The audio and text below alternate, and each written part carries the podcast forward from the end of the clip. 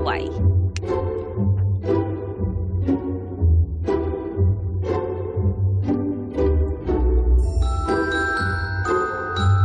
En la bahía hay una abadía desde la que puede contemplarse el Canal de la Mancha. Algún día me gustaría pasar la noche allí. De este lugar va el capítulo de hoy, Jaime. Tenemos una estación de radio en un faro del Cantábrico. En Por fin no es lunes, Punta Norte.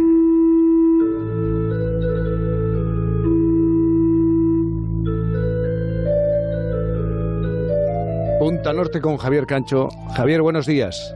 Buenos días, Jaime, ¿cómo estamos? Muy bien, ¿y tú cómo te encuentras? Bien, estoy bien. Fíjate, estaba pensando en la hija del farero, claro. Esta chica, ¿Sí? Alicia,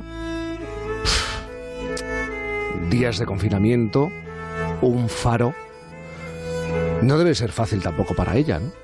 No, eh, yo creo que para, para nadie está siendo fácil y para ellos los adolescentes pues, Mm. Claro. está siendo complicado, está siendo complicado. Fíjate, yo creo que más los adolescentes que, Sí.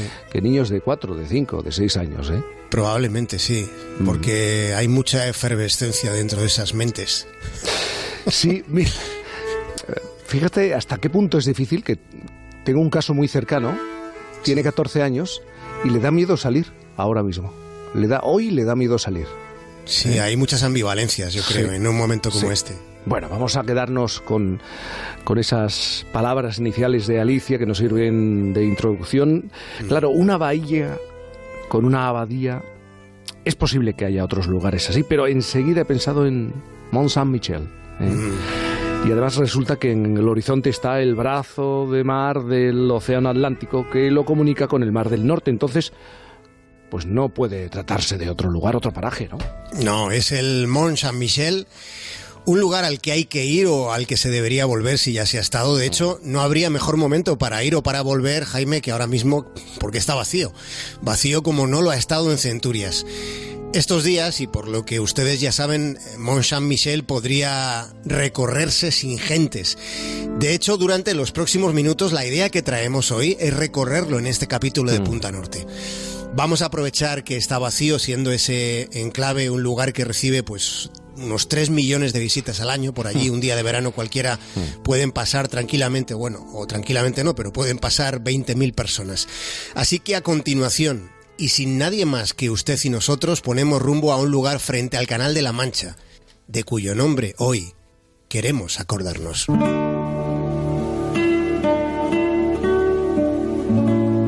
Quien no lo conozca, debemos decir que es un islote que está rodeado de arena, completamente rodeado. Tiene 960 metros de circunferencia, elevándose casi 100 en altitud.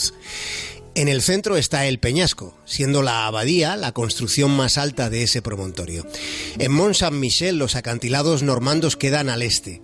Allí gran parte de los edificios conservan todavía elementos de, de madera de- en su estructura, componentes característicos de lo que fue la arquitectura francesa del siglo XI. En la Gran Rue, en la calle principal que sube a la abadía, está la iglesia de Saint-Pierre, erigida, erigida durante 400 años. Y en el interior de esa iglesia está la capilla de San Miguel. La abadía es, un, es una muestra de, de lo que fue la pericia de los arquitectos de la Edad Media. A su alrededor hay calles estrechas y hay escaleras bastante empinadas. Tras atravesar la sala de guardia subimos la, la escalera del Gran Degré, por la que se puede acceder a las terrazas. Y allí, Jaime, vemos filas dobles de columnitas, no son muy grandes, pero forman parte del claustro. Ese era el lugar de la oración, el espacio que fue trazado para la meditación y que permitía además moverse entre los edificios. Desde el claustro se contempla un horizonte que le permite a la imaginación partir desde el espacio para hacer un viaje en el tiempo. Los viajes en el tiempo con la imaginación son cortos, pero son posibles. Las ventanas que miran hacia el mar debían haber dado acceso a una sala capitular que nunca llegó a ser construida. Desde la terraza oeste de la abadía se ve abajo la capilla de San Auberty y al fondo el horizonte lejano del mar, y en el trasfondo, aunque no se atisbe, está la isla de la Gran Bretaña. Pero antes de la línea que separa el agua del cielo, delante están los arenales surcados por corrientes y sombreados por las nubes.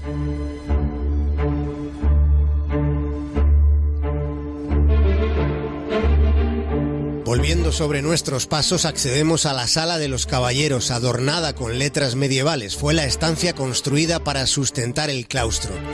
Tras las sensaciones en la contemplación de los horizontes, encontramos ahora las emociones del interior, tratando de recrear cómo fueron en el refectorio aquellas comidas austeras de los monjes benedictinos.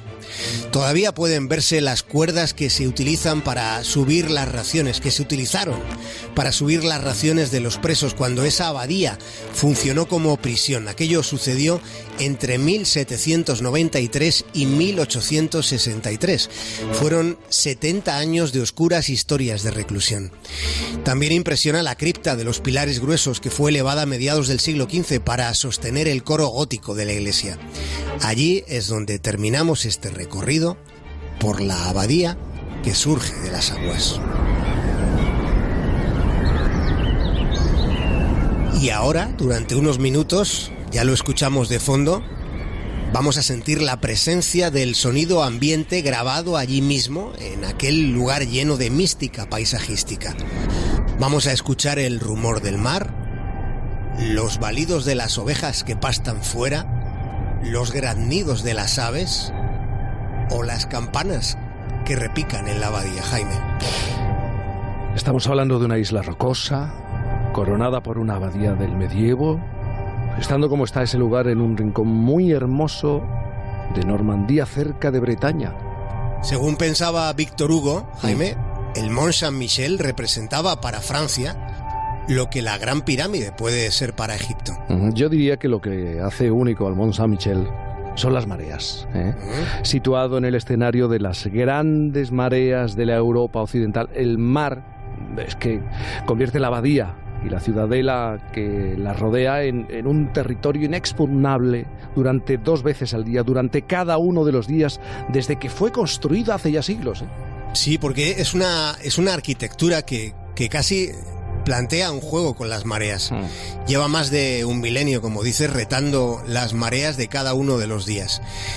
Es un lugar fabuloso, quien, quien no lo conozca debe curiosear en internet porque hay fotos, incluso hay, hay viajes hechos en dron que son impresionantes. Y es un sitio donde verdaderamente es posible sentirse aislado, porque en ocasiones la embestida del mar es tan intensa que parecería que todo el islote fuera pudiera ser arrastrado por la tempestad furiosa del mar. Cuando sucede que el paso entre el Mont Saint-Michel y el continente queda completamente engullido y sucede a menudo, sintiéndose mm. entonces la isla, la isla entera, sintiéndose en ese lugar la contundencia del azote marino. Claro, los que somos más del Mediterráneo no tenemos una percepción tan clara de la influencia que tiene pues ese fenómeno del sube baja de las mareas cada día, minuto a minuto. Sí, en el Cantábrico sí que se percibe más la, influencia de los mares. Yo de niño veraneaba en el Mediterráneo y ahora que desde hace ya tiempo vivo en el Cantábrico se percibe la, diferencia en el comportamiento de los mares. Aquí en el Cantábrico se tiene muy en cuenta la, la, pleamar o la bajamar, pero allí cerca del Canal de la Mancha, entre el Atlántico y el Mar del Norte, impresiona ese paisaje único del Mont Saint-Michel rodeado de una inmensa llanura acuosa y en ocasiones nebulosa y con esa intensidad de la inmensidad marina al fondo. Es que Mont Saint-Michel es enigmático a lo lejos, es imponente de cerca también. Sus fortificaciones, vamos a recordarlo, han resistido asedios y guerras. Sí, es un lugar que fue también foco cultural durante centurias por la, por la presencia allí de los monjes benedictinos. Y desde un punto de vista arquitectónico, ya digo, es una maravilla. Lo, de, lo es el claustro, también lo son los edificios góticos de la fachada norte. Hay muchísima historia entre sus muros. Llegó a haber allí, de hecho, un templo románico que fue destruido por el fuego. Fue una de las tantas contingencias que durante un milenio fueron transcurriendo en ese lugar al que hoy nos hemos acercado.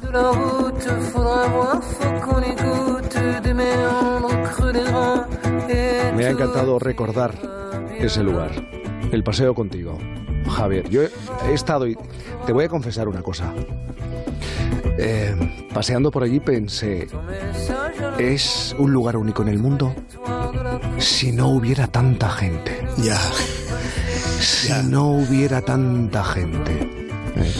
Sí, sí, sí. Y impresiona incluso más, es impresionante visitar, recorrer las calles, el lugar, pero enfocar desde lejos ¿eh? enfocar desde lejos el recinto. Sí. Porque ves, además, como has hecho, como has dicho, es el lenguaje que tuvieron que tener los que diseñaron el, lugar con la naturaleza, con las mareas. Eh, es muy interesante. La verdad que es un lugar único en el mundo. Yo, no hay nada parecido en el planeta. Nada parecido, ¿no? Nada, y además, sí, sí, si hay alguien a quien le interese especialmente, eh, yo les propongo que se, se, pueden hacer viajes como hemos hecho por la radio ahora en, en dron. Eh, he visto mm, sí, sí, sí un viaje de tiene cuatro, cuatro días eh, la publicación en YouTube y es, es una pasada porque es que no se ve a nadie dentro de, mm. cada uno de los de los lugares que tiene tan característicos el Mont Saint Michel. Oye, eh, Javier, es una pregunta personal. ¿Tienes familia? ¿Tienes eh, tienes hijos? Sí, dos. vale. hoy se puede salir desde las nueve. ¿Lo has hecho ya? No. ¿Lo vas a hacer? Pues sí, sí, lo haremos seguro. Lo que pasa es que, fíjate, nos, eh, lo que tienen los compromisos de los padres a los hijos. Nos comprometimos a hacerles un escape room doméstico en esta fecha. Llevamos dos semanas preparándolo. Sí. Sin saber que en esta fecha íbamos a poder salir de paseo. Entonces, parece que les interesa más el desenlace del escape room que el paseo. Fíjate a dónde hemos llegado. a dónde nos hemos metido.